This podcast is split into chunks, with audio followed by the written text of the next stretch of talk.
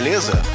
Início então mais uma edição do nosso podcast. Mais uma vez estamos aqui, eu, André Rocha, meu amigo Marconi Marques. Beleza, Marconi? Tranquilo? Beleza, André, maravilha. Fala pessoal, tudo certo? E aí, galera, além da minha presença e do Marconi, mais uma vez temos a honra de ter um convidado aqui conversando com a gente. E esse convidado é um convidado que já pode, inclusive, pedir música aqui no nosso podcast. É, já veio aqui várias vezes e está mais uma vez aqui dividindo todo o seu conhecimento histórico de basquete com a gente. É o nosso amigo Renan Ronche, do Nera do Garrafão. Beleza, Renan? Salve André, salve Marcone, salve todo, salve todo mundo que está ouvindo. Muito obrigado por me chamarem de novo. É, com certeza eu já me sinto da casa aqui. Eu já estou gravando, inclusive, de pijamas, porque eu já me considero um morador aqui do, do podcast Basqueteiros. Então, Tô bem à vontade aqui para opinar, para ser polêmico. Então, muito obrigado pelo convite aí mais uma vez. E é, just, e é justamente essa a ideia, a gente realmente trazer aqui é, o assunto da semana nossa vai ser aquela divulgação que a NBA fez dos times da década, passando da temporada 2009-2010 até a temporada 2018-2019. E aí, como lista, o assunto sempre é polêmico, e querendo ou não, por mais que seja uma história recente, o assunto era histórico, ninguém melhor do que o Renan para estar tá aqui com a gente hoje, não é isso, Marconi? Com certeza. Se a gente vai falar do que era, do que foi, do como vai ser, Vamos aproveitar aqui e colar no cara para ver o que ele manja o que ele vai comentando com a gente. O Pitaco é sempre bem-vindo. Beleza, então pessoal, só antes de começar o assunto propriamente dito, aqueles recados gerais para vocês que curtem aqui o nosso podcast. É, o nosso podcast está disponível nos principais agregadores e no Spotify, sempre com o nome Basqueteiros. Nós temos também perfis nas redes sociais com o nome Basqueteiros e o nome do usuário arroba BasqueteirosNBA. E nós temos também, já algumas edições a gente tem divulgado, o nosso grupo no WhatsApp para divulgação de conteúdo. Não é um grupo de conversação, porque a gente não teria tempo para fazer uma moderação legal desse grupo, então montamos esse grupo apenas para poder divulgar o conteúdo para vocês em primeira mão. Então, quem tiver interesse de entrar nesse grupo, pode ir nas nossas redes sociais, a gente está postando lá sempre o link para o grupo e é uma forma de receber nosso conteúdo diretamente no seu celular, é, sem depender aí daquelas regras de distribuição das redes sociais. Então, procurem o nosso link, entrem no grupo e recebam o nosso conteúdo. Mais alguma coisa que eu esqueci de falar para nossa abertura, Marconi? Acho que não. Vamos que vamos, pessoal. Então é isso aí. Vamos começar a falar agora então sobre essa tão comentada e tão polêmica lista dos times ideais da última década na NBA.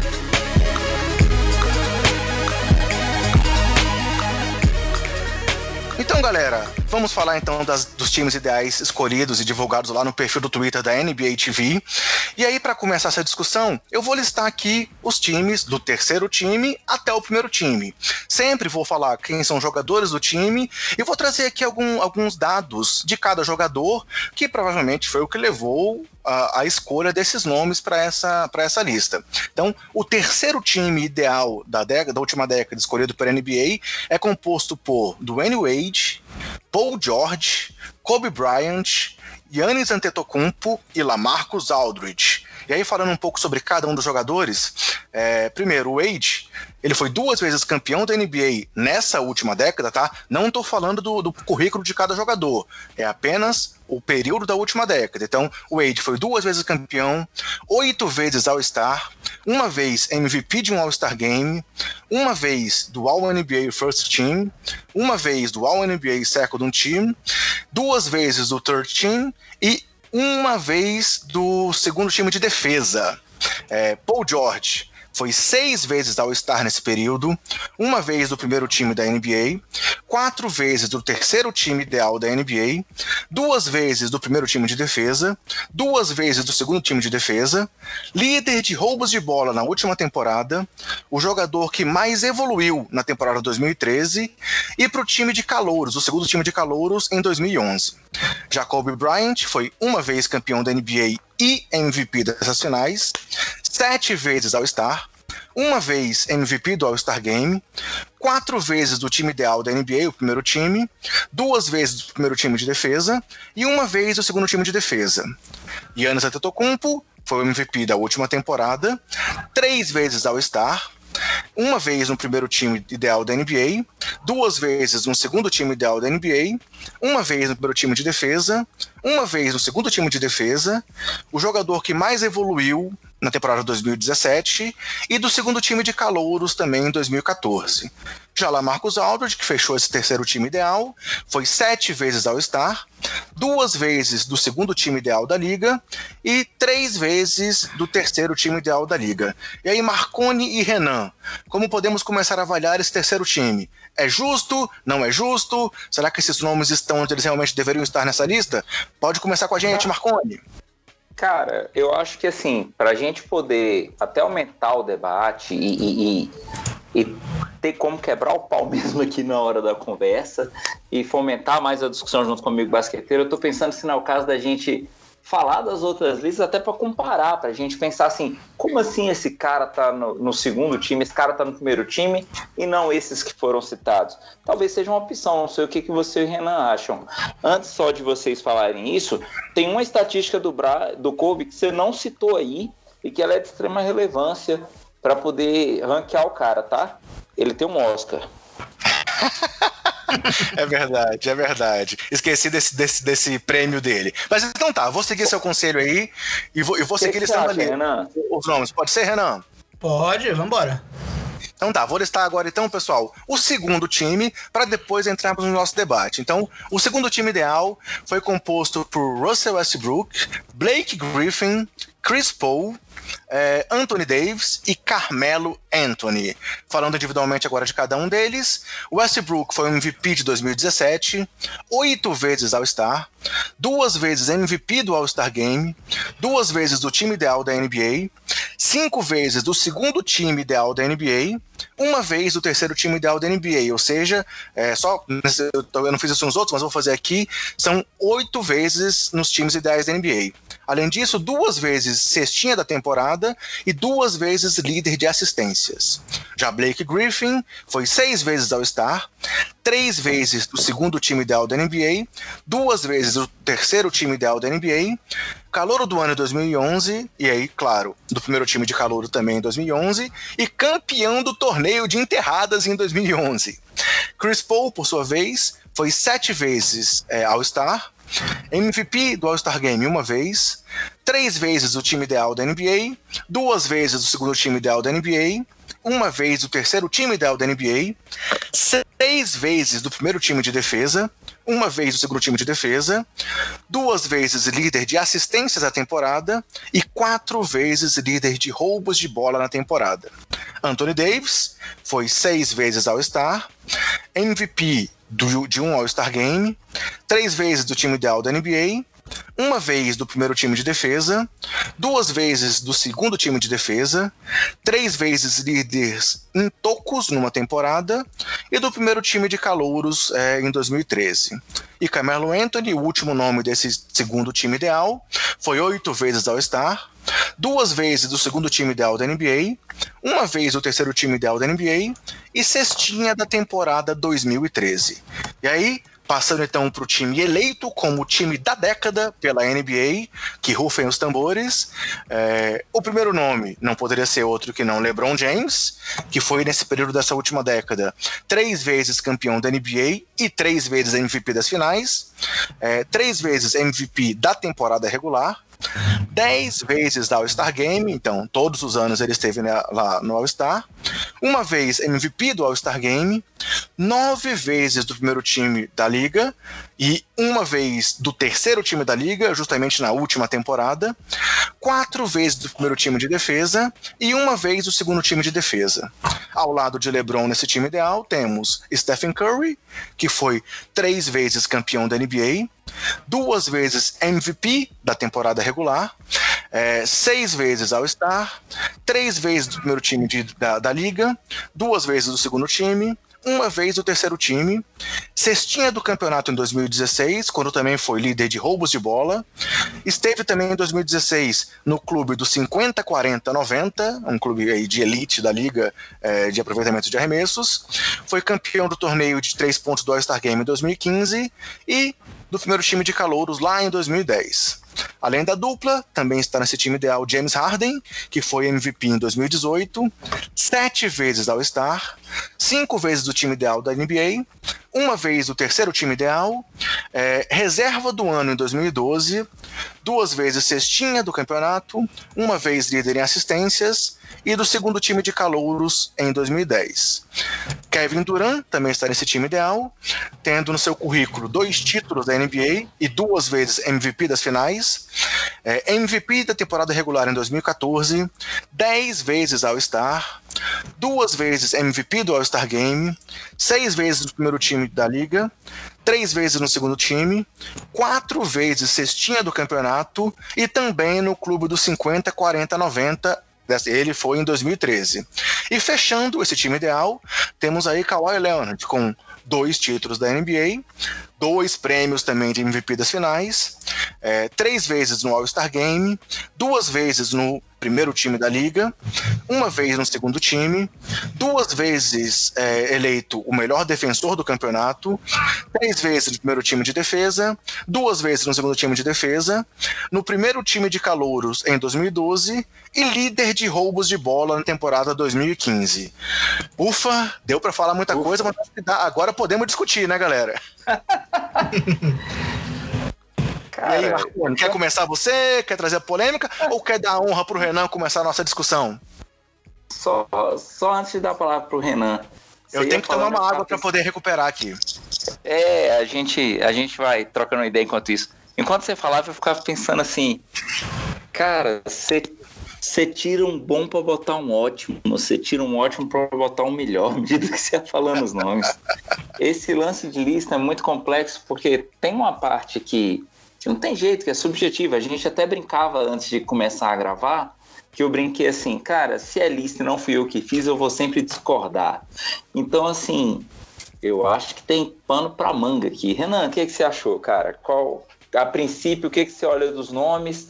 É, e vamos olhar assim: você acha que o ranking que foi feito, né? Vamos pensar numa pelada aí desses três times. O resultado seria terceiro, segundo e primeiro lugar? O que, que você vê?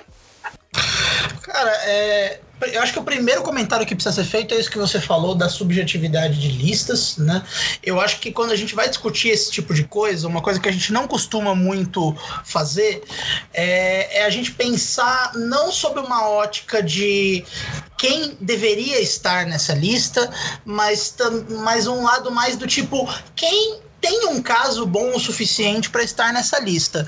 Porque quando a gente pensa, por exemplo, nesses nomes que, que foram citados e todo mundo que o, que o André colocou aí, citou o currículo, eu acho que não tem nenhum caso que você fala, não, esse cara não tem condições de estar nessa lista. Nesse sentido, eu acho que todo mundo que está aí fez por merecer de alguma forma ou de outra, né? Então, esse é um primeiro ponto que eu acho que vale ser ressaltado. Agora, uma coisa que me incomoda muito nesse tipo de lista, essa questão de times da décadas é uma moda da NFL, né? A NFL sempre faz isso, uhum. a NBA resolveu comer, copiar agora, mas eu, eu me sinto é, é incomodado de não ter uma metodologia. Então, por exemplo, vamos supor que a metodologia seja estatísticas avançadas. Não, não vou entrar na, no mérito de se vale ou se não vale criar um ranking com essa metodologia, mas aí você, mas aí você justifica as escolhas, né? Então você fala, não, realmente, é, o Anthony Davis está aqui e o Dwight Howard não tá, porque quando você olha estatísticas avançadas, um tem 20 ou tem 19. Quando você não explica qual que é a metodologia, acho que aí você abre para polêmica, né? Então, me incomoda um pouco alguns critérios que foram escolhidos. Por exemplo, vou dar um exemplo que, que me incomoda já batendo o, batendo o olho. É, qual critério vocês consideram mais importante? A longevidade ou você ter feito poucas temporadas, mas essas poucas terem sido intensas o suficiente a ponto de, de estarem aqui? Porque usando, vou dar um exemplo que está no primeiro time, que é o Kawhi Leonard. Se você for ver, de 10 anos que compõe a década, o Kawhi Leonard teve quatro bons anos. Ele teve duas temporadas em que ele não teve grandes números, mas ele se destacou pela, por outros fatores, inclusive a temporada temporada que o Spurs foi campeão, com ele sendo MVP das finais, basicamente pela boa defesa no LeBron. E você tem basicamente duas temporadas que ele tem realmente números insanos, e a, a, a última é de 2017, e que ele realmente teve, teve, teve é, uma performance individual absurdas. Agora, isso é suficiente para colocar ele no primeiro time em relação, por exemplo, deixa eu pegar um nome que está embaixo, em relação ao Westbrook, que ele teve em termos de consistência uma década muito superior, embora claro, eu acho que nenhum ano do Westbrook tenha sido tão bom quanto o do Kawhi do ano passado. Mas se você uhum. pensar em consistência, ele tem uma década que faz muito mais sentido do que o Kawhi. Então, para vocês, o que, que, é mais importante? É você ter as poucas temporadas intensas ou você ter uma consistência pensando nos times da década? É, aí Bem, você trouxe. Vai, é o que você estava falando a respeito do critério, né? É, é, se a gente faz um critério e assume que ele é subjetivo, e é o que eu entendo que é o que a liga está fazendo, no caso do Kawhi que você citou agora, até que ponto eu não vou dizer que o efeito de recenticidade do título ser algo que aconteceu agora, que ainda está bombando, que ainda é pulsante, não empurrou ele a alguma posição nessas classificações aí né? É o que você está trazendo. Se fosse pura e simplesmente um critério estatístico, a gente ia olhar esse ranking da década variando toda semana, se a gente fosse pensar assim, por conta de algum fator que ia estar tá pesando. Essa semana um teve um número melhor em pontuação, em roubo de bola, ou qualquer coisa que considerasse esse fator de uma forma mais objetiva. Mas, pelo que me parece, é uma questão é, é, estatística e comercial. Vamos pegar aí um outro nome, já que você trouxe o caso do Kawhi, que a gente tá. O Antetokounmpo, né? Por destaque que ele tenha, por é, é, como que eu vou dizer, ascensão que a gente veja no nome do cara e tudo, ele tem representatividade quando eu olho 10 anos? É, é um ponto a ser discutido. O que, que você acha, André? Exatamente, eu concordo com essa questão de que o critério que eles utilizaram foi muito mais esse do impacto do que o da, o da longevidade, como o Renan colocou. E aí, nesse ponto, eu discordo desse critério.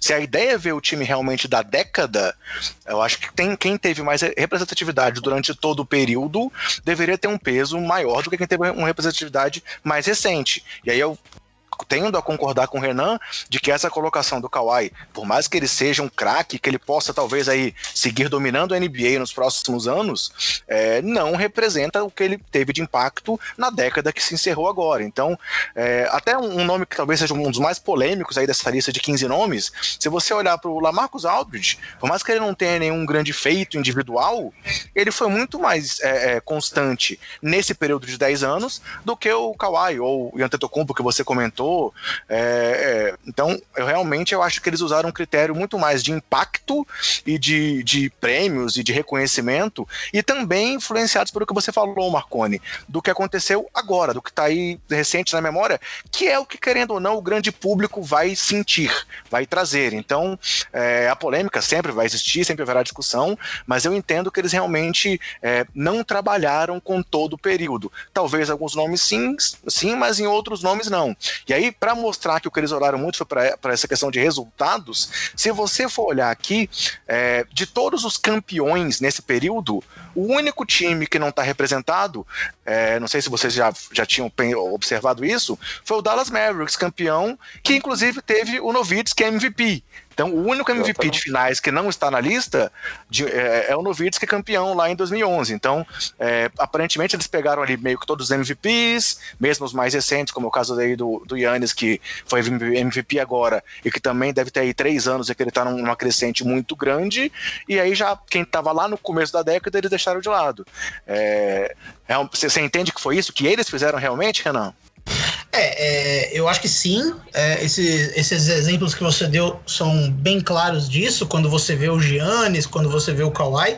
E eu acho que você já trouxe o caso mais polêmico de não estar em nenhum dos três times nessa década, que é o Dirk Nowitzki.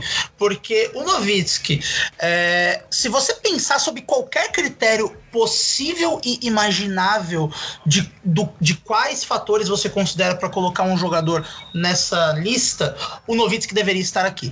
Se você uhum. pensar em consistência, o Nowitzki começou o declínio dele na temporada 2016-17. Então, por 70% da década, ele seguiu sendo um All-Star e ele seguiu sendo um dos principais jogadores, um dos grandes nomes da NBA. Se você pensar em uma temporada única e individual, ele teve volume um volume absurdo no ano que ele foi campeão, que é o primeiro ano da década, que é 2009-2010, tendo uma campanha surreal nos playoffs, ganhando de LeBron, ganhando de Kobe, ganhando de Duran, ganhando de todos de vários nomes que inclusive estão nessas listas. Então, o Nowitzki eu já acho que ele é um caso meio subestimado por si só em qualquer lista. Acho que ninguém lembra direito dele. Acho que ninguém lembra de verdade. É, eu tenho uma teoria que é muito que assim, se ele fosse americano e comesse hambúrguer, tava todo mundo falando dele. Porque eu acho que a gente consome. A, a, a, gente consome basquete por um viés muito americanizado, que ainda é muito patriota, ainda exalta muito o americano em relação a outros jogadores. Então, eu acho que o Novitsky é um pouco impactado por isso. Assim. Acho que se ele fosse. Se ele tivesse sido o que ele foi, mas nascido nos Estados Unidos, ele teria mais reconhecimento. Mas é, esse é um caso que, para mim, não faz sentido algum não estar nessa lista, porque o Novitsky deveria estar no primeiro time, no, no first team. Inclusive, até acho que eu citei isso no, no, no Twitter e alguém veio, ah, mas quem que você tira, não sei o que lá. Cara, não sei. Dá um jeito de colocar o Novitsky nessa lista. Tira o Kawhi, tira, sei lá, quem que é esse barbudo? O James Harden. Tira esse James Harden. Não sei, faz alguma coisa. Mas o, o Dirk Nowitzki não pode não estar nessa lista, cara. Não faz sentido é. algum ele estar aqui. E se a gente for olhar até para os 15 nomes, teve um nome que eu agora, entre aspas, defendi pela longevidade, mas, cara, pensa numa coisa: seja primeiro, segundo ou terceiro time, o Lamarcus Aldridge está numa lista e o Novitsky não está, nesse período também me parece algo um pouco é, é, é, difícil de entender. Por mais que, beleza, como eu mesmo já falei isso, a continuidade do trabalho do Aldridge, que aí nós três aqui, torcedores do Chicago Bulls, temos aí aquela mágoa de que ele, ele foi draftado pelo Chicago e trocado, mas assim, é, é, é, é dá para entender é. por um lado, mas por outro lado, não dá para entender. Ele tá na frente do, do Dirk, realmente tem uma lista, né? A mágoa não é com caso. ele, né? A mágoa é com quem trocou ele pelo Tyrus Thomas, que é, o, que é o ser humano que mais me fez passar raiva na vida. O cara ia. Nossa, que raiva que eu tinha do Tyrus Thomas. Nossa, como esse cara me irritou na vida. Enfim, desculpa, é, pr primeira vez que eu consegui trazer o Bulls pra essa conversa, mas vamos lá. Segue aí, Marconi. Não, comente essa nossa posição. Continua já já. não, o caso do, do Aldridge, e a gente falando do, do. Já que falou do Aldridge, do Kawhi e do Novitz, no lugar do Aldridge, e eu não digo nem no terceiro time, eu até subiria de posição. Eu traria o Tim Duncan. Ah, mas a gente já pegou o finalzinho da carreira dele e tal. Cara, mas seja por justiça histórica, seja pelo que for, eu, para mim, seria uma escolha. Vamos montar o time aqui, eu traria o Tim Duncan no lugar do Aldridge, já que a gente está falando de quem que seria, né? Apesar do que ele está fazendo, tem essa questão do impacto, da recenticidade, mas tanto quanto a gente está falando de justiça pro Novitsk, eu pensaria no Duncan também. Eu acho que o Lamarcus é o caso mais polêmico, de fato, dessa lista, porque dá para citar vários nomes que têm casos melhores que eles, né? A gente já falou do Novitsky, a gente falou do Duncan. Eu acho que o Dwight Howard também tem um caso melhor que o Lamarcus, pensando até ainda nessa posição. Ou até um ex-companheiro do Lamarcus Aldridge, que foge um pouco da posição, mas poderia entrar, que é o Damian Lillard, né? Eu acho que o Lillard é um cara que. Cara, ele foi draftado nessa década. Se você avaliar o que ele já fez nessa década, assim, ele, ele tem uma consistência absurda. Então, ele sempre teve médias acima de, dos 20 pontos por jogo, sempre sendo um franchise player, sem, sempre levando um time do Blazers que nunca teve profundidade suficiente para brigar por título para pós-temporada, sempre brilhando lá. Eu acho que o, o, o, o Lillard é um cara que também tem um caso muito melhor que o Lamarcus aqui. Sim. É, realmente. É, e aí, assim, um outro nome também que eu trouxe aqui para a gente discutir, e aí mais uma vez aí puxando um pouco a sardinha é, pro time, de, que curiosamente nós três somos torcedores, é também o único MVP da década que não está nessa lista. E aí quem é ele, galera? Quem? Quem? Quem? Quem? Mais jovem Derrick, MVP. Derrick Rose, o mais jovem MVP da história, que sofreu bastante com lesões. E aí, isso até tudo bem. Eu não tô nem defendendo que ele tinha que estar na lista. Mas, mais uma vez, pensando em critério, é, não dá para realmente para entender o critério que eles utilizaram de termos aí todos os MVPs, por exemplo, e não termos o Rose. Ou não? Será que aí nesse caso eu tô também querendo puxar a sardinha é, pelo não, time? Não. Eu acho que assim, o fato de ser, serem três torcedores do Chicago Bulls reunidos hoje é mera coincidência, tá? Não, não há nada de. Enfim. É, é, é escolha editorial, diriam o pessoal. O que, que acontece? Do mesmo jeito que a gente está falando aqui de impacto causado em curtos espaços de tempo, né? E isso se aplicando a vários dos atletas que estão nessas listas, como a lista está pegando uma janela de 10 anos, no início dessa janela, o impacto que o Rose causou foi muito grande, quer queira, quer não. Você pode não ser torcedor de Chicago e você vai conseguir reconhecer isso. A esperança que ele deu, o que ele trouxe de atleticismo, o, o, a qualidade técnica que ele tinha, se a gente for olhar, tanto quanto a gente falou de outros que tiveram um grande destaque no espaço de tempo curto, né? Se a gente tá falando de uma década, o cara, nada, nada, ele entraria no páreo. Né? No, no momento, se a gente for em algum momento falar do time que cada um de nós escolheu e, e pensou e tal, Cara, eu já te antecipo, o meu armador ia ser ele. Então, assim, o que, que você acha, Renan? É, eu acho que ele tem um caso melhor que o Antetokounmpo, por exemplo, que entrou aqui. Acho que de fato o impacto dele em 2000 e 2010, 2011, né, que é o ano que ele foi MVP, só por, por si só aquela temporada ele já ele já é um caso melhor do que o Antetokounmpo já fez na temporada passada, por exemplo. Eu concordo com isso. Mas eu particularmente não, não concordaria com nenhum dos dois estar nessa lista, porque para mim, porque para mim uma lista de década e aí é uma opção pessoal minha, é, eu acho que a consistência é muito mais importante do que temporadas é, é, isoladas. muito isoladas, exatamente. Então, por exemplo, eu não sou, eu não sou muito a favor do Kawhi estar tá no primeiro time, embora eu acho que ele tenha um caso para estar nessa lista, mas eu não sou muito a favor do Giannis estar aqui, é, eu não sou muito a favor, sei lá, do, do próprio o próprio Wade, eu acho que eu tenho dúvidas se ele mereceria estar aqui. Agora, um caso que eu, que eu acho que eu deve, que, que também poderia estar nessa lista seguindo os mesmos os, um critério que eu, que eu acho que faz bastante sentido é o Clay Thompson, que é um caso que é um pouco é um pouco mais polêmico, porque ele nunca atuou como o franchise player, como por exemplo Kobe, né? Ele nunca foi o cara que precisou dar todos os arremessos do time dele. Mas se você parar para ver, ele é um ele é All-Star já os seus bons 5, 6 anos. ele tem um perfil mais é, tímido, né? Ele não é exatamente aquele, aquele cara egocêntrico, aquele cara que busca sempre a mídia. Na verdade, ele, acho que ele nem se importa muito com isso. Mas eu acho que ele também ele tem um caso para estar nesses times. Ele tem um impacto que você não enxerga tanto nas estatísticas, absurdo. Ele é talvez o, o, o, molde. Eu falo que o Clay Thompson é o molde do jogador perfeito do século do, da década, assim. Porque da forma como a gente vê, enxerga o basquete hoje, um jogador com. Quando você pensa nas características de um jogador de basquete ideal, você pensa no Clay Thompson, porque é um cara que arremessa bem, é um cara que defende bem, que joga bem sem bola, que joga pro time. Ele tem todas essas características que talvez não se reflitam em números, em, ah, em troféus. Ele nunca vai ser o MVP jogando num time com Curry, Duran e Green, etc. Mas por outro lado, ele tem um impacto em quadra que mereceria colocar ele nessa lista, né? O Warriors não seria o Warriors sem o Clay Thompson. Só que vocês acham? É, e aí, eu, eu, trago, eu, eu trago uma consideração a mais para você aí, Renan. O que que acontece? É, o Curry, olhando ele isoladamente, pelo Curry, tá? Eu não hum. colocaria ele na lista. Se o Curry jogasse. O quê? Oh! Opa! Marconi é o rei da polêmica, realmente. Não, não, não. Vocês vão entender o que eu vou dizer para vocês agora. Se o Curry jogasse em qualquer outro time, o Curry não entraria nessa lista. O Curry jogando em qualquer outro time, ele seria um ótimo arremessador de três. Ele seria um rei É. O Curry está nessa lista por causa do Golden State, por causa do Thompson ao redor dele, por causa do Draymond Green ao redor dele.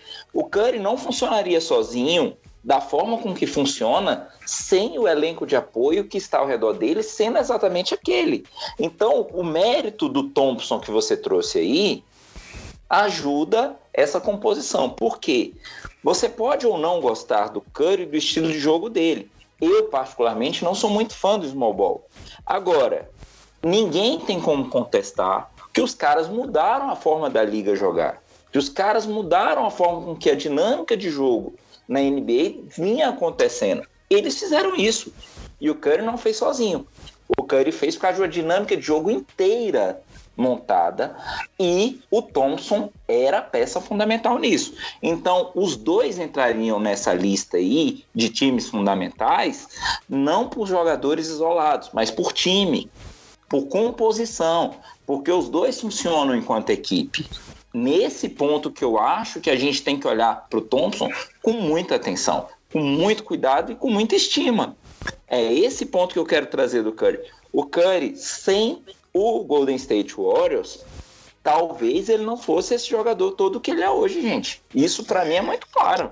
Bem, realmente é uma mudança absurda da temporada passada do podcast para essa, porque se o Bruno tivesse aqui e eu visse o Marconi falando isso, ele ia dar uma porrada no Marconi mesmo à distância. Mas assim, eu, antes até de passar a palavra pro Renan para responder esse comentário do Marconi, é, Marconi, desculpa também, eu discordo completamente de você, e até porque se a gente for pensar bem, é meio que aquela questão do segredo de Tostines. Será que uhum. o estilo do Golden State é por causa do Curry, ou o Curry se adaptou ao estilo do Golden State? Eu acho que é muito mais a primeira opção. Então, assim, é, também já falei, inclusive aqui em outras edições do podcast e tal, hoje em dia, não tô dizendo que é o melhor jogador da NBA, mas, cara, diferente de você, é o cara que eu mais gosto de ver jogar. Realmente, para mim, ele revolucionou a forma de jogar basquete nos últimos anos. Então, é, eu, claro, o, o, esquema ajuda a isso, mas para mim, ele formou muito do que é esse esquema. Se não tivesse um cara como ele, talvez o time não tivesse seguido para esse caminho. Então, é, é, respeito a sua opinião, mas tendo a discordar completamente dela. E você, Renan, o que, que você acha? Eu discordo veementemente também.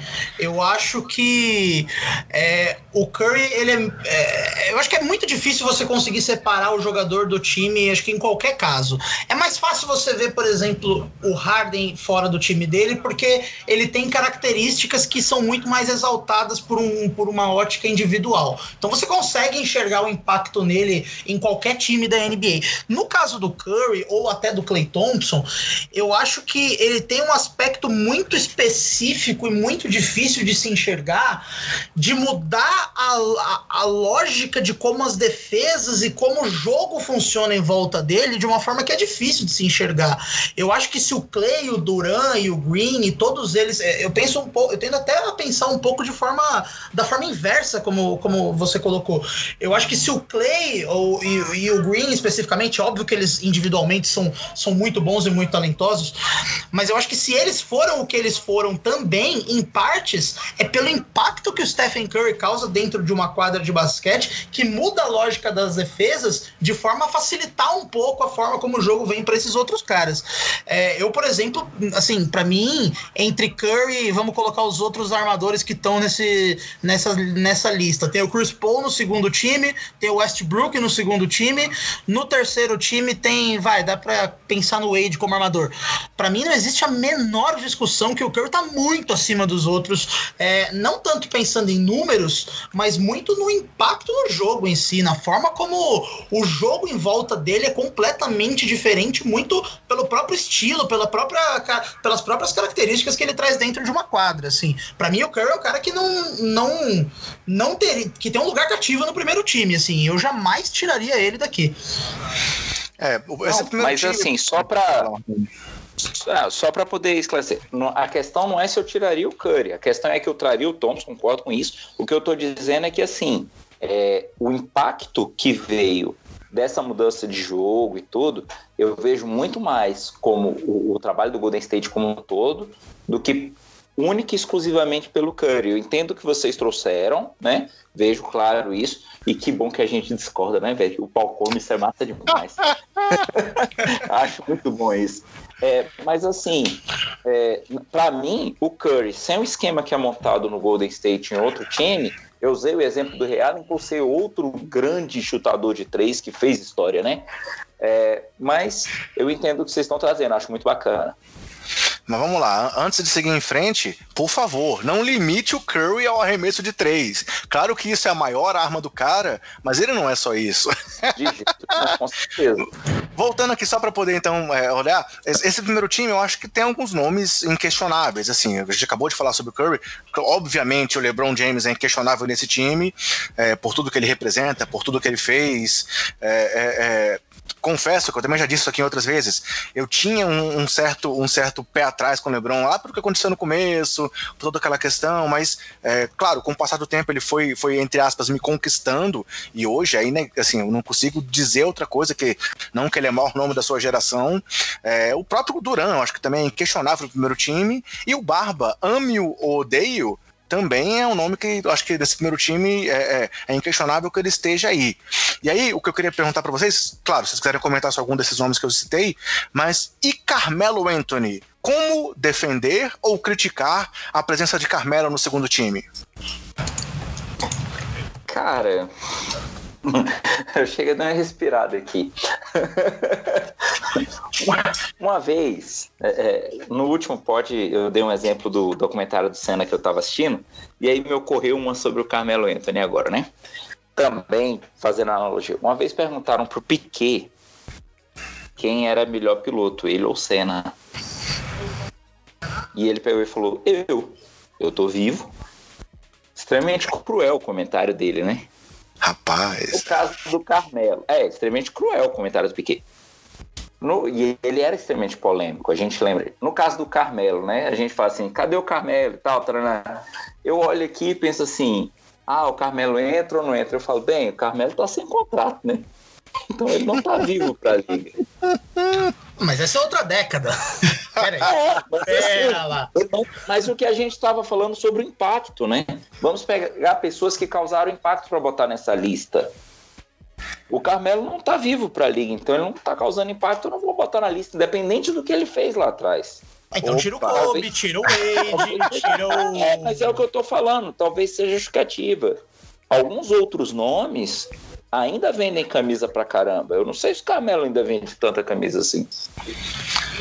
É, bem, vou deixar o Renan falar primeiro. Vai lá, Renan. Vai.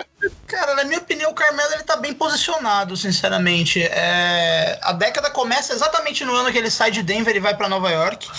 E eu acho que o Carmelo ele tem uma boa carreira em Nova York. Ele tem a carre... o declínio dele, eu acho que começa em 2016, 2017. Depois, quando ele vai pro Thunder, eu acho que na... no período dele em Nova York, querendo ou não, é... não que a, a, a... a... os últimos anos do Knicks sejam algo sejam um bom parâmetro, mas eu acho que ele dominou o jogo de uma forma, individualmente falando, de uma forma muito, muito boa, muito que, que não coloca ele num nível de estar num primeiro time, porque eu acho que ele não venceu ele, o suficiente, ele não melhorou o time dele como um LeBron fez, como um Curry, como um Durant fizeram, mas ele individualmente ele teve uma tempor temporadas individuais de impacto muito bons assim. Então, eu, eu concordo com o Carmelo no segundo time. Eu acho que ele não é bom para estar no o, o suficiente para estar no primeiro, mas eu acho que ele merecia estar nessa lista assim. É, eu concordo contigo, Renan. Assim, eu acho que, assim, vamos até ampliando isso aí. Para mim, a galera aí do Banana Boat é inquestionável como entre os 15 melhores nomes da década. LeBron acima de todos, é, o Carmelo apesar dos pesares do, do, do, de tudo que aconteceu na saída dele do Knicks, realmente, é, por mais que não tenha tido resultados de títulos, de nada assim, ele foi um dos grandes nomes da NBA na década, para mim isso é inquestionável. Assim como o Chris Paul. O Chris Paul, assim, o pessoal também fica muito preso agora o fato de que ele tem um, salário muito grande e que ah, o, o Houston quis se livrar dele. Mas, cara, é um jogador que está contribuindo com médias muito boas ainda. E nessa década ele jogou demais. Um, um cara que é, foi líder de assistência várias vezes, é um grande defensor. Então, assim, também para mim é questionável. E aí você citou lá atrás que também talvez você não concordasse com o Wade. Na minha opinião, opinião, também o Wade também merece muito estar tá aí. Por mais que ele tenha aceitado o papel de coadjuvante do LeBron lá em Miami, ele, na minha opinião, isso foi uma escolha dele, o que não desmerece tudo que ele representou lá pro time. E a gente vê isso até nessa temporada de despedida dele. Por mais que ele tenha já, assim, já tenha sido uma temporada muito mais de festa do que de competitividade, cara, pega, pega, pega aquele game winner lá contra o Golden State, assim, você vê que o cara é um cara que é é diferenciado. Então, é, até ampliando um pouco mais essa visão, para mim a galera do Banana Boat é inquestionável nessa lista. é, eu particularmente vou discordar aqui, especificamente do caso do Wade, porque uhum. eu acho que o, o, o, ápice do Wade na NBA vai da segunda temporada dele, que é de 2004 2005, até talvez ao segundo ano da década, que é 2010 2011. Para mim, aquele é o The Flash, né? O, o, o Wade que estava no seu auge físico, que era aquele jogador explosivo explosivo, né? Que usava muito mais a explosão dele para como um jogador dominante. Eu acho que o Wade nessa década, assim, é claro, ele foi muito importante, ele conquistou, ele ajudou o Miami Heat a ganhar títulos, etc. Mas eu acho que ele teve muitos problemas de joelho, ele jogou poucos, poucos assim, teve muitos, muitas temporadas nessa década que ele jogou menos de 70% da temporada. Então, é, obviamente ele, ele é continuou sendo relevante, mas eu preferiria, já que estamos, já que estamos com uma lista muito restrita, eu preferiria que no lugar deles tivesse alguém que, que teve uma consistência maior. Mais uma vez, vou citar o critério da, da, da consistência. Vou citar um nome polêmico aqui que vocês vão discordar de mim, provavelmente. Vamos lá. Mas, por exemplo, o Mark Gasol é um cara que eu preferiria ver nessas listas do que o Wade. O Mark Gasol, que é um cara que ele chegou na NBA se eu não me engano, em 2009, foi o primeiro ano dele, e eu acho que ele tem um impacto assim, se você vê em números, talvez o impacto dele não seja tão grande quanto o do Wade, mesmo o Wade com joelho ferrado, teve números melhores que ele, mas ele é um cara que, primeiro, foi o pilar de uma identidade de um time que historicamente tinha zero tradição, que para mim esse é um fator que você não mede em número, mas é um, é um fator muito grande, muito considerável.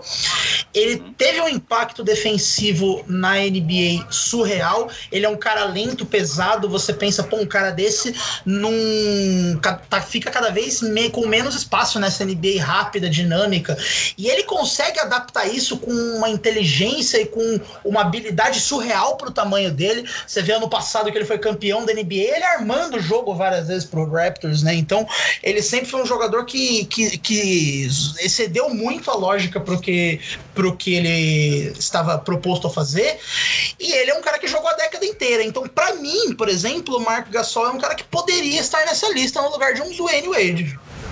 Sabe, sabe qual é meu primeiro comentário, Renan? A respeito do, do Marc Gasol? Ah. Temos aqui um fã de basquete europeu. Cara, você defendeu o noviço com unhas e dentes. tá o Marc Gasol, se comesse hambúrguer, tava nessa lista. Vou de novo o mito do McDonald's. Se ele tivesse lá com o Big Mac, ele tava nessa lista. Tem que acabar a mídia americana. o Luca Doncic tinha que estar nessa lista também. É isso que eu tô pensando. Não, mas ó, eu fui contra o grego, hein? Então tem esse. dá pra dar uma balizada aí. Tá certo.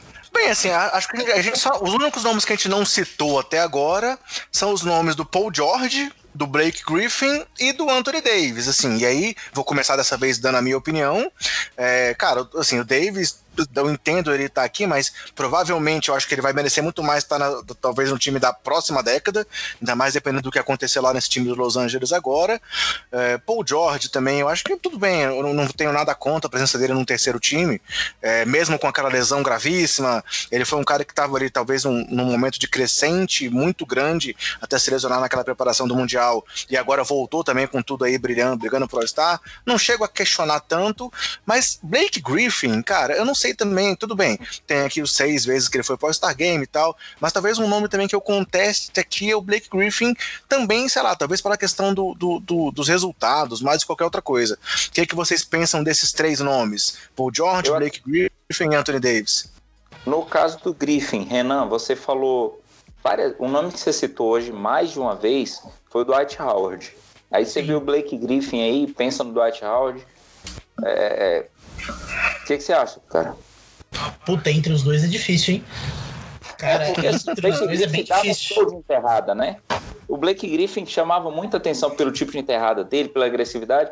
O Dwight Howard, quando eu vi o cara começando a jogar, eu falei, oba, vai voltar a era de super pivôs, né? Chega desse negócio de arremessar de longe. E o cara não vingou tanto assim. O é, é... que, que você acha, cara? É, Mas o, o Griffin foi um cara que evoluiu demais o jogo dele também, né? Assim, muito, ele muito. começou como um enterrador, digamos assim, e bem, hoje né? também ele é um cara que, que, que é, distribui a bola, arma o time. Mas deixa o Renan falar um pouco aí. Então, mas o Griffin, para mim, ele tem um ponto que me incomoda muito, que assim, por um lado ele fez a, o mesmo argumento que eu usei no, no Margasol, e acho que dá até para usar com o Howard, dá para usar, não, com o Howard nem tanto, mas dá para usar com ele, é o fato dele ter sido pilar de uma identidade de um time com pouca tradição, né? O Howard não entra nisso porque o Magic é um time que já teve um passado bom, mas o Clippers é outro que não era nada até o Blake Griffin chegar, e eu acho que o Blake Griffin, é, é claro que o Chris Paul tem parte nisso também, mas o Blake Griffin já jogou um ano antes do Chris Paul vir so, sozinho ali no Clippers, e ele já ajudou a mudar essa identidade. Mas é, é que eu acho que o, o, o Griffin, assim, embora ele tenha evoluído bastante o seu jogo, ele não evoluiu no sentido sentido de tornar os times deles, os times dele melhor. Ele também teve problemas com lesões, teve várias temporadas dessa década que ele jogou 30, 40 jogos. Então, entre Blake Griffin e Dwight Howard, eu acho que eu tendo a preferir o Howard, assim, pensando. Acho que o Griffin tem um espaço que vale ser defendido aqui, mas entre os dois, acho que eu ficaria com o Dwight Howard, viu? Eu acho que o Griffin tá nessa lista porque o pessoal tem dó do que o Clippers fez com ele naquela temporada que renovou o contrato, prometeu pendurar a camisa e trocou o cara no meio da temporada. Então acho que o pessoal também tem um pouco de dó do cara. Tá certo. E aí, Marconi, Paul George e Anthony Davis merecem estar aí ou talvez eles ficassem pro time da próxima década? Cara, o Davis eu concordo contigo, né? Eu acho que, que a gente tem que ver como as coisas vão caminhar agora. Mas é o que a gente falou várias vezes hoje sobre como que a lista foi montada, né? O Paul George. O Paul George. Eu tenho um take polêmico sobre o Paul George. Opa, vamos lá, vamos lá. Traga. Cara, para mim, o Paul George do, do Thunder é um Paul George bem diferente do Pacers. Para mim, o Paul George do Pacers era o ser humano mais superestimado da NBA. Pronto, falei essa polêmica aqui. Cara, eu, eu acho que o Paul George da, do Thunder foi um senhor jogador, tudo bem, é pouco tempo, mas no sentido de eficiência, de ser um defensor, de elite, de, de, de contribuir de fato dos dois lados. Agora, o Paul George do Pacers, para mim, era tão ineficiente. Ele, ele, ele tinha uma seleção de arremessos tão questionável. Ele não tinha uma defesa boa o suficiente. Sei lá, o Paul George do Pacers não me agradava, eu não colocaria nessa, ele nessa lista também. Então, então, agora eu não vou colocar também, não, concordo com o Renan. Mas aí, ele é americano. Aí, né? Ele é americano, ele é, entra. É, é, é, é, o que eu brinquei assim, foi, pô, Paul George, Paul George. É porque eu, eu olho é, é para essa lista e eu fico pensando assim, a primeira coisa que fala, ah, fecha os olhos, nem olha para a lista e fala assim, vamos montar uma lista dos caras da década. Você começa a pensar em grandes nomes de franquia e tal. O Paul George eu olho muito para ele como, como roleplay, entendeu? O cara é grande, o cara joga muito, mas assim, eu não, não montaria um time ao redor dele. Então eu penso muito nessa questão também. Beleza. E aí, galera, mais algum nome que faz falta na lista que a gente não citou ainda até agora? Citamos aí Novitsky, Rose, é, Duncan, é, Dwight Howard, Mark Gasol. Mais algum nome que talvez merecesse pelo menos alguma menção nessa nossa discussão sobre esses três times ideais da década? Cara, eu acho que se a gente tá falando que o Clay Thompson talvez merecesse estar aí. Clay Thompson, esqueci, tá certo. É, é, eu acho que um, um nome que também poderia estar na discussão, não tô falando que eu, que eu sou a favor de estar nessa lista, mas um nome que também deveria estar na discussão é o próprio Draymond Green, né? O Green é outro que é, o impacto dele é, é, é, nessa linha de não é tão visto em números, né? Mas a gente vê sempre, principalmente quando o playoff começa, que assim, ele é o motor daquele time, defensivamente ele é o cara que cobre todos os buracos, ele é o cara que normalmente arma o jogo em boa parte das oportunidades, é aquele cara que é difícil mensurar o impacto dele, é, mas se, se, a gente for ver, é, bom, se bem que são poucas temporadas, né? Ele começou ali em 2014 a se destacar, então eu vou discordar de mim mesmo, acho que eu vou mudar nessa questão. Desculpa.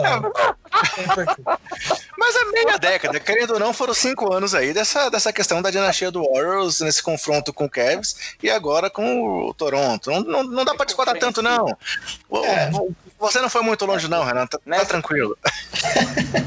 Nessa mesma linha, Renan, de pensar em alguém um, um pouco mais recente, eu citaria o Embiid. Rapaz, mais é. uma do Marconi para nossa discussão é. aí. Embiid chegou na liga esses dias, mano. Foi 2017 que ele começou a jogar. É isso que eu ele tô tem... falando. Se a gente tá falando de alguém mais recente, eu citaria o Embiid. Ah, mas entre ele e o Giannis, acho que eu iria nele também. Puta, agora, acho que eu, agora eu tô em dúvida. Tô realmente Rapaz, em dúvida. É... é que a última temporada do Giannis ele foi muito, foi muito bruta, né? Foi absurdo, é. Mas o Embiid também tem a questão das lesões, que atrapalhou muito. Por mais que eu ache que foi sacanagem ele não ter sido o calor do ano, é, nada contra o Malcolm Brogdon, mas por mais que ele tenha tido poucos jogos, o que ele fez como calor já o candidatava ao prêmio, é, eu acho que ainda falta um pouquinho. Bota ele no time da próxima década antecipadamente, que eu acho que a gente não vai ter erro. Pode ser. Bem, da minha parte, eu não sinto falta de mais nenhum nome aqui, não. Sei lá, talvez eu pensei no Chris Bosh, mas também não foi um cara que teve a continuidade, pelo que a gente conversou aqui. Claro, sofreu com lesões, é, também aceitou um papel de coadjuvante lá em Miami, então acho que isso talvez o tire da discussão. Paul Gasol, Paul Gasol teria alguma chance de aparecer numa discussão, pelo menos, Renan? Eu acho que ou não, só, né? Ou só o Mark mesmo? Acho que o Gasol despencou ali quando ele. No, no finalzinho da, dele no Lakers, né? Quando ele já foi pro, pro Bulls, ele já não era aquele Marc Gasol. Acho que eu não colocaria ele, não. Beleza. Sei, um nome, outro nome que eu pensei aqui, que não sei se faz sentido, é o Kevin Love, né? O Kevin Love, que no começo da década ele tem números absurdos pelo Wolves, embora eu acho que ele entra um pouco no critério do, do Blake Griffin de, ok, números absurdos, mas nem isso não se converte tanto em vitórias, em fazer o time melhor, que é o objetivo final do basquete, né? Mas eu acho que ele é um nome que poderia ser uma menção honrosa aí. Ele tá desde o começo da década, tendo atuações muito boas e sempre sendo relevante aí na NBA. É, poderia ter parado no Golden State, né? Naquela possível troca lá com o Clay Thompson, mas é. não poderemos saber o que aconteceu, o que aconteceria. Beleza, por mim, fechamos a discussão. Marconi, mais alguém que você quer trazer pra, pra, pra lista? Ou vamos em frente? Cara, tem. É só fazer um comentário, né? A lista ela focou em jogadores, mas tem uma coisa que eu acho que, que cabe a gente trazer: técnico. E aí? Eu, eu, eu mantenho meu voto em Popovic. Para mim, é, é, Popovic é o melhor de todos os tempos e é o melhor da década, com certeza. E aí, Renan? Cara, acho que o Popovic é, é um, é um nome fácil. Eu vou trazer uma polêmica aqui. O Popovic é um nome fácil. Se a gente fosse fazer um top 3 da década, que aí fica mais difícil. Né? Acho que o Popovic é meio, meio fácil de, dessa, da década. Cara, eu vou trazer um segundo Agora... nome pra lista então. Ah. Eu acho que da década, Steve Kerr merece estar nesse top 3. Por tudo que ele fez Essa aí é nesses últimos 5 anos de Golden State Warriors. Essa é polêmica. Essa é bem polêmica. por mais que não tenha sido aí do, durante os 10 anos, o que ele fez nos últimos 5 anos, nessa revolução de estilo, é, pegando aquele time lá do Mark Jackson e realmente transformando ele todo, claro, devido às peças que tinha na mão, como eu mesmo comentei, seu estilo formou o Curry, o Curry formou o estilo, é, Clay Thompson, tinha um elenco, mas o próprio fato dele apostar no, no, no Draymond Green, que era um cara que não tinha muito espaço, tirar o lead do time, é, montar muita coisa ali, é, realmente aproveitar o melhor que ele poderia do Bogut, é, encaixando mesmo um cara pesadão num estilo de velocidade, trou, tirou o que ele é. podia de melhor do Harrison Barnes, mesmo depois que saiu de lá, não, não, não conseguiu mais render. Então, eu, eu colocaria o Kerr, não sei, não sei o que, que vocês pensam disso. um ótimo nome. É, Hum, eu, tô pensando aqui, cara. Ó, eu vou dar Se meu você... top 3. Manda aí. Meu top 3 da década Não. de técnicos. Eu acho que o Popovich é o caso universal, ninguém chegou nem perto dele nessa década. Mas eu colocaria como outro técnico o Rick Carlisle, porque se você pensar além dele e do Popovich, eu acho que ninguém mais está a década inteira no mesmo time. Então é um cara que está desde 2009, se eu não me engano, no Mavericks. E ele foi campeão nessa década, que é um fato que precisa ser mencionado. Não lembro se ele foi técnico do ano nessa década, talvez ele não tenha sido, mas ele é um cara que sempre. É... Ele já teve na mão os mais diversos tipos de times no Mavericks e ele sempre conseguiu adaptar bem esses, esses times. Agora está liderando uma reconstrução, que é uma coisa que ele não tinha, ele não tem no currículo uma, é, isso, né, de fazer uma reconstrução. Então é um desafio novo para ele, mas eu acho que ele merece pela longevidade e por ele ter feito boas campanhas com times muito diferentes. E, um ter e o meu terceiro time nessa da, da década, eu não colocaria o Steve Kerr, eu colocaria o Coach Bud, porque o Mike Budenholzer ele tem dois trabalhos excepcionais nessa década que são daquele Atlanta Hawks, ele ficou lá 4, 5 anos no Hawks nessa década, que teve aquela temporada que ganhou 60 jogos, tinha quatro All-Stars, perderam final de conferência pro time do LeBron James. E se você for ver, ele não tinha um elenco que você fala, nossa, esse elenco vai longe. E ele conseguiu fazer esses time, esse time ficar na faixa de 50 vitórias. Eu acho que ele tem muito mérito no desenvolvimento do Al Horford, de nomes que saíram daquele Hawks. Então, eu acho que ele tem esse mérito. E no Bucks, cara, é, é, é acho que o Bucks é um exemplo gritante de como ele é relevante, né? Porque tinha o Jason Kidd lá, era um time bem meia boca, veio o Coach Bud e o Bucks é outro time, né? Então, na casa. Exatamente. Então eu, eu colocaria o Coach Bud aí no meu top 3. Acho que os três foram um pouquinho mais relevantes do que o Steve Kerr. Beleza. Só, só antes de passar a palavra para o Marconi, só para dizer quem foi o técnico do ano no ano em que o Dallas foi campeão, foi Tom Thibodeau. Tom Thibodeau, o grande Naquela Tom Thibodeau. Naquela época lá do Bulls. E aí, Marconi? Que saudades do meu ex. Algum outro é. nome? Não, o Tibbs era um grande nome na defesa, né? Mas assim, enfim, sofre. Não, eu concordo com vocês. Eu, eu manteria o Kerr por conta daquilo que a gente estava falando, né? A transformação que a liga teve no estilo de jogar deve muito também ao esquema que ele conseguiu construir. Então eu acho que eu manteria ele. Beleza. Então, galera, fechamos aqui essa nossa discussão sobre os times ideais, com esse bônus aí de falarmos também sobre os nossos técnicos da década. E vamos seguir aqui o programa falando um pouco das movimentações relevantes do mercado da NBA na última semana.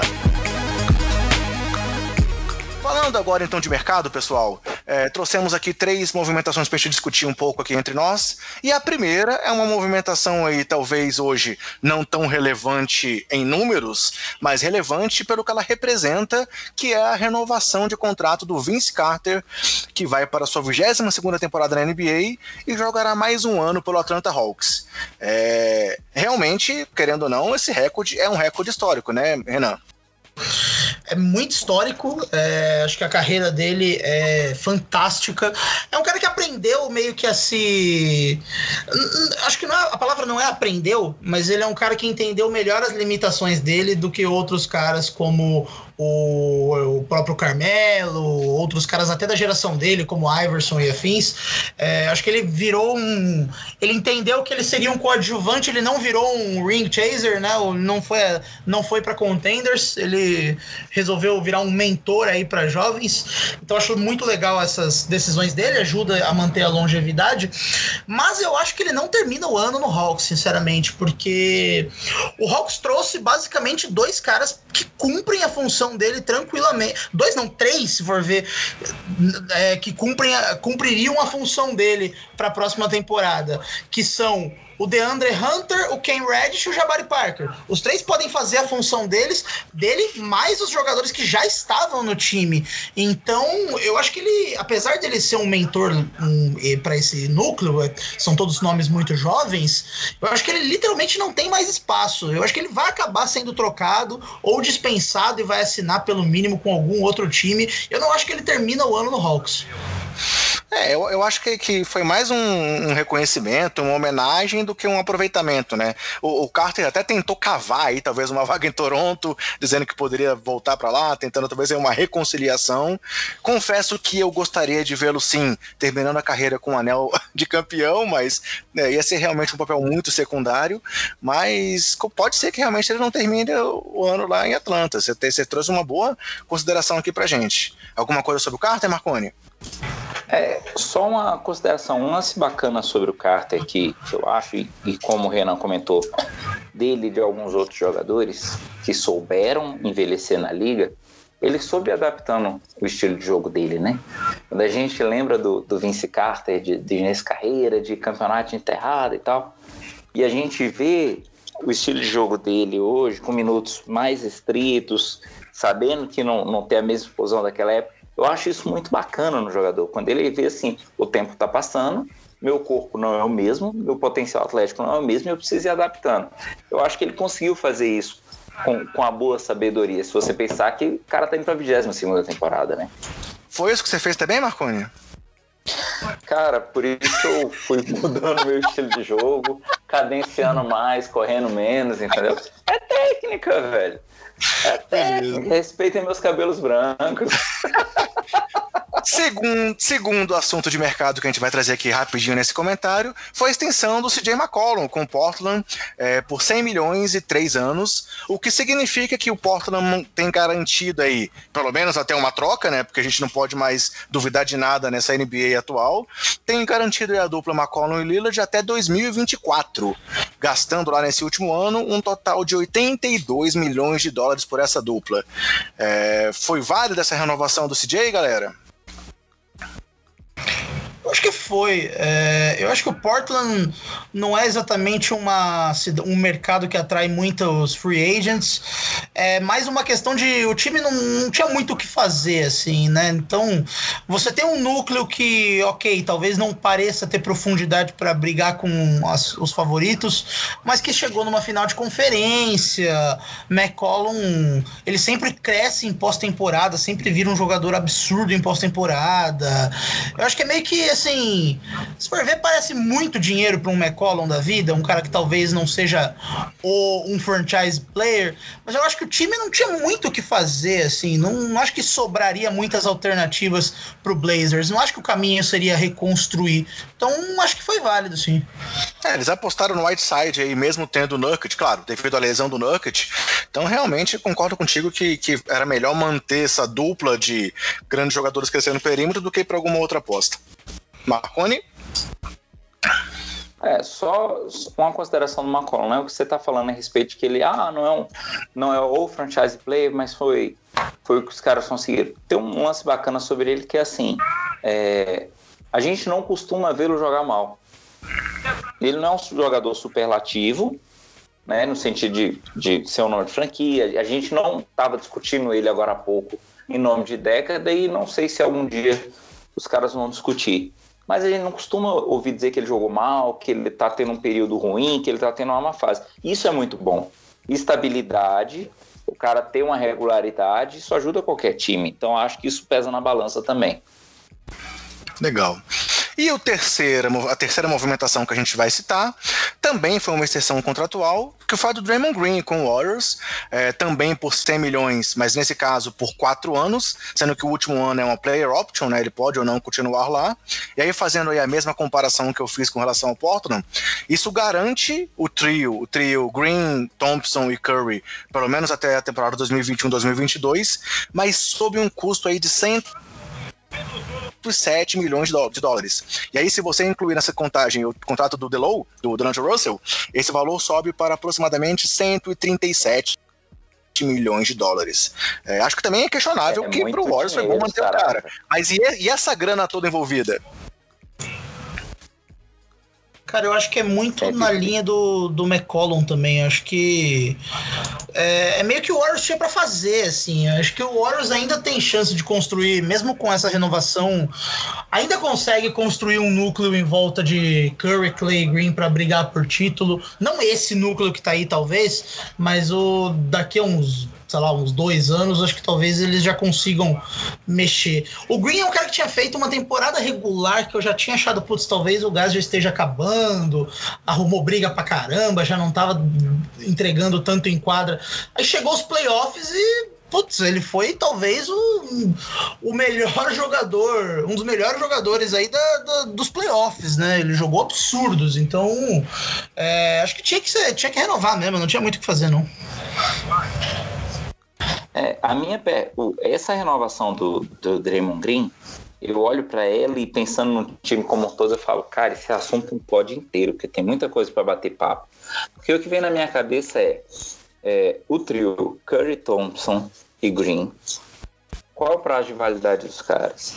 Né? Por quanto tempo esse núcleo do Warriors ainda se sustenta como é, na falta de um termo melhor, me permito usar isso, como um núcleo dominante, como um núcleo extremamente influente na liga e que dá trabalho para qualquer outro time. Né? Claro que tem todo o elenco de apoio redor e tudo, mas assim, esse núcleo, eu acho que já é uma discussão que a gente já pode começar a pensar em ter, viu? Boa, Marconi. Vamos guardar esse aí mais para frente e a gente pensa como é que a gente vai trabalhar esse assunto. então, galera, assim a gente fecha essa sessão de mercado e vamos aí para algumas curtinhas para a gente fazer o nosso encerramento do nosso podcast. Indo aqui para nossa reta final, então, pessoal, vou trazer aqui uma informação, até para aproveitar a presença do Renan aqui com a gente, e não é uma informação assim tão recente, mas nós não chegamos a comentá-la aqui, que foi aquela questão da lista For da Forbes com as 10 equipes mais valiosas dos, do esporte em geral. E aí nessa lista, é, a NBA teve três participantes entre os dez, as principais franquias. Nenhuma ali no top 3, é, inclusive nem no, no top nos quatro primeiras, mas tem ali na quinta posição o New York Knicks, na oitava o Los Angeles Lakers e na nona o Golden State. O Golden State, obviamente, está aí por razões óbvias do que foi construído por esse, essa dinastia deles nos últimos, últimos anos, mas se a gente for pensar em Lakers e em Knicks, a gente vê que está muito mais aí por questões é, do passado das franquias. E aí o, o gancho que eu quero fazer, inclusive eu fiz um comentário sobre um desses podcasts aí do, do Renan lá no Era na última edição, é a questão do Los Angeles Lakers, aquele podcast de vocês lá contando a questão da cidade das estrelas, que eu achei que ficou muito, muito legal. E agora também vocês soltaram recentemente um podcast sobre o Knicks dos anos 70, né, Renan? Realmente foram esses momentos que trouxeram Knicks e, e, e Lakers para essa lista aí de maiores, é, entre os 10 maiores franquias da, do esporte em geral? É, eu, eu, acho que não tem tanto a ver com tradição quando a gente fala de finanças, porque eu acho que no, os maiores mercados sempre vão sair superiores. Por mais que o Warriors ele ficasse em Oakland, querendo ou não, cara, quando você vai para a região ali, você vê que toda a região ali de São Francisco, uma, um bom pedaço da Califórnia é, adota o time. Então não é um mercado pequeno. E eu acho que toda vez. A NBA hoje é uma liga muito globalizada, né? Não só a NBA, né? Qualquer um desses times aí, NFL, futebol europeu, é muito globalizada. E quando a liga é globalizada, você tem todo mundo crescendo, mas os maiores mercados sempre vão crescer juntos. Então, assim, eu acho que nunca vai sair muito disso, entendeu? Acho que no máximo vai entrar um, um Chicago no lugar de, de, de Golden State, talvez uma hora o Clippers aí consiga chegar lá. Mas acho que sempre vai ser esses times de mercado grande, assim. Sempre, sempre vai ter o Knicks nessa lista, sempre vai ter o Lakers nessa lista.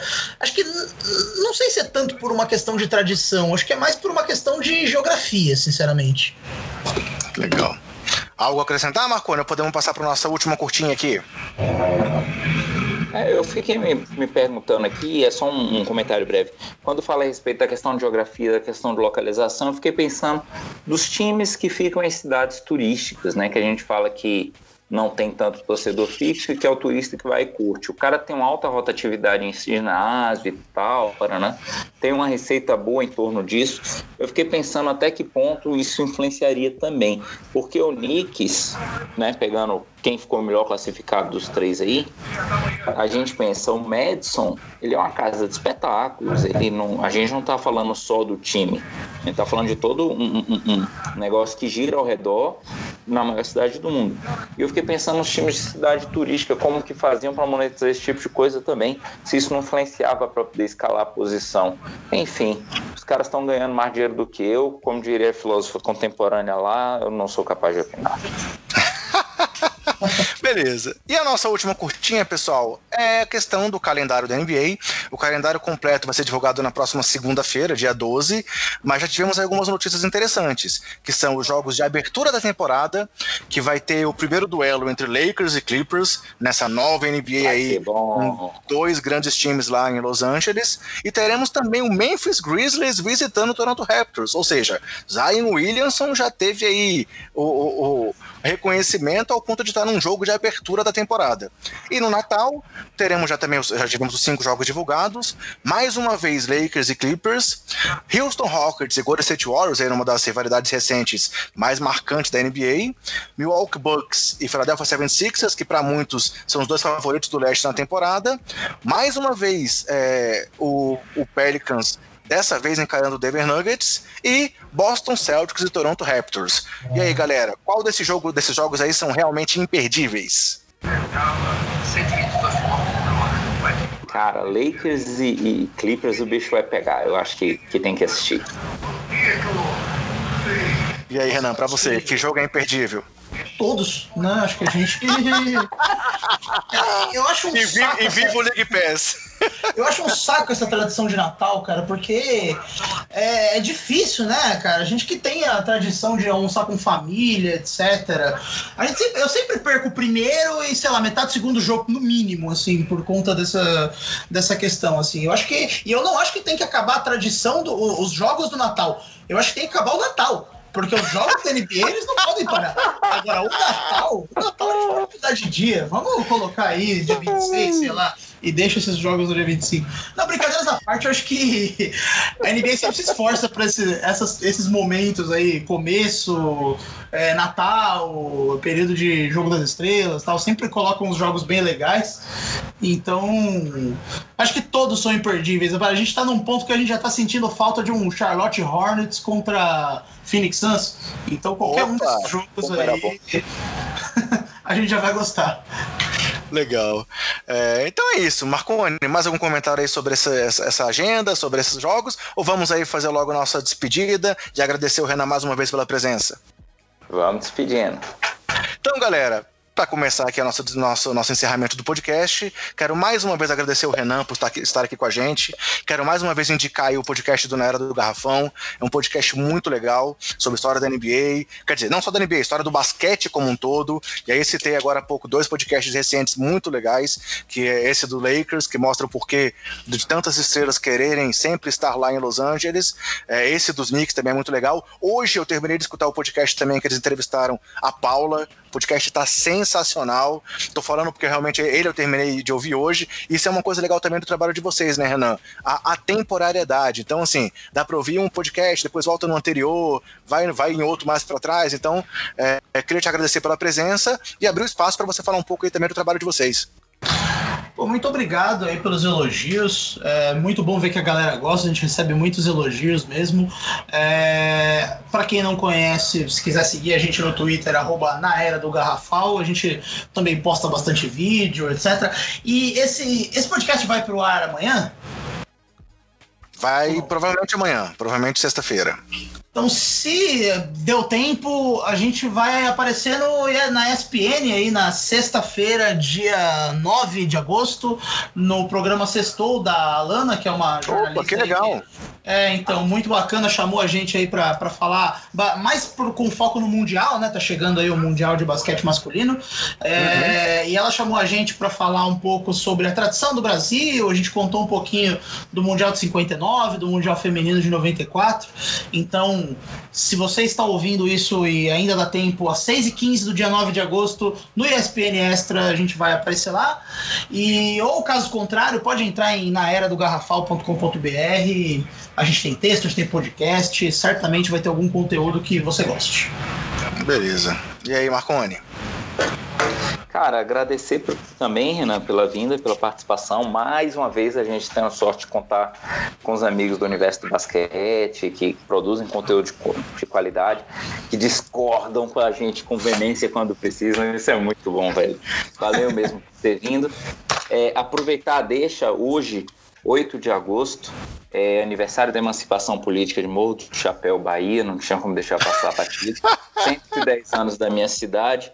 Lá que eu comecei a jogar basquete, eu comecei a curtir basquete, pulava o um muro do colégio no final de semana para poder entrar para a quadra, que a gente não tinha chave. No início só tinha uma quadra na cidade, então a gente tinha que fazer isso para poder jogar.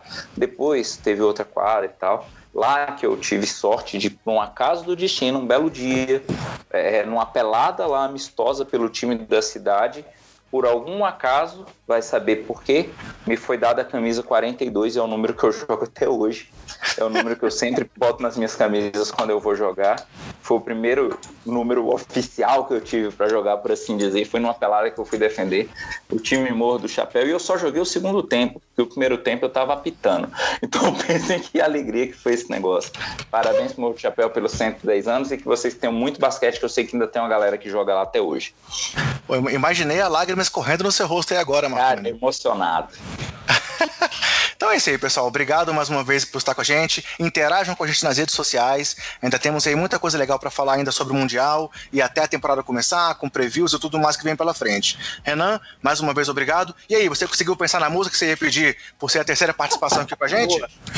Olha, eu acho que ambiente de música é ambiente de droga, então eu não vou colocar aqui nenhuma música. então, galera, fechando com essa declaração especial aí do Renan, um grande abraço e até o próximo podcast basqueteiros.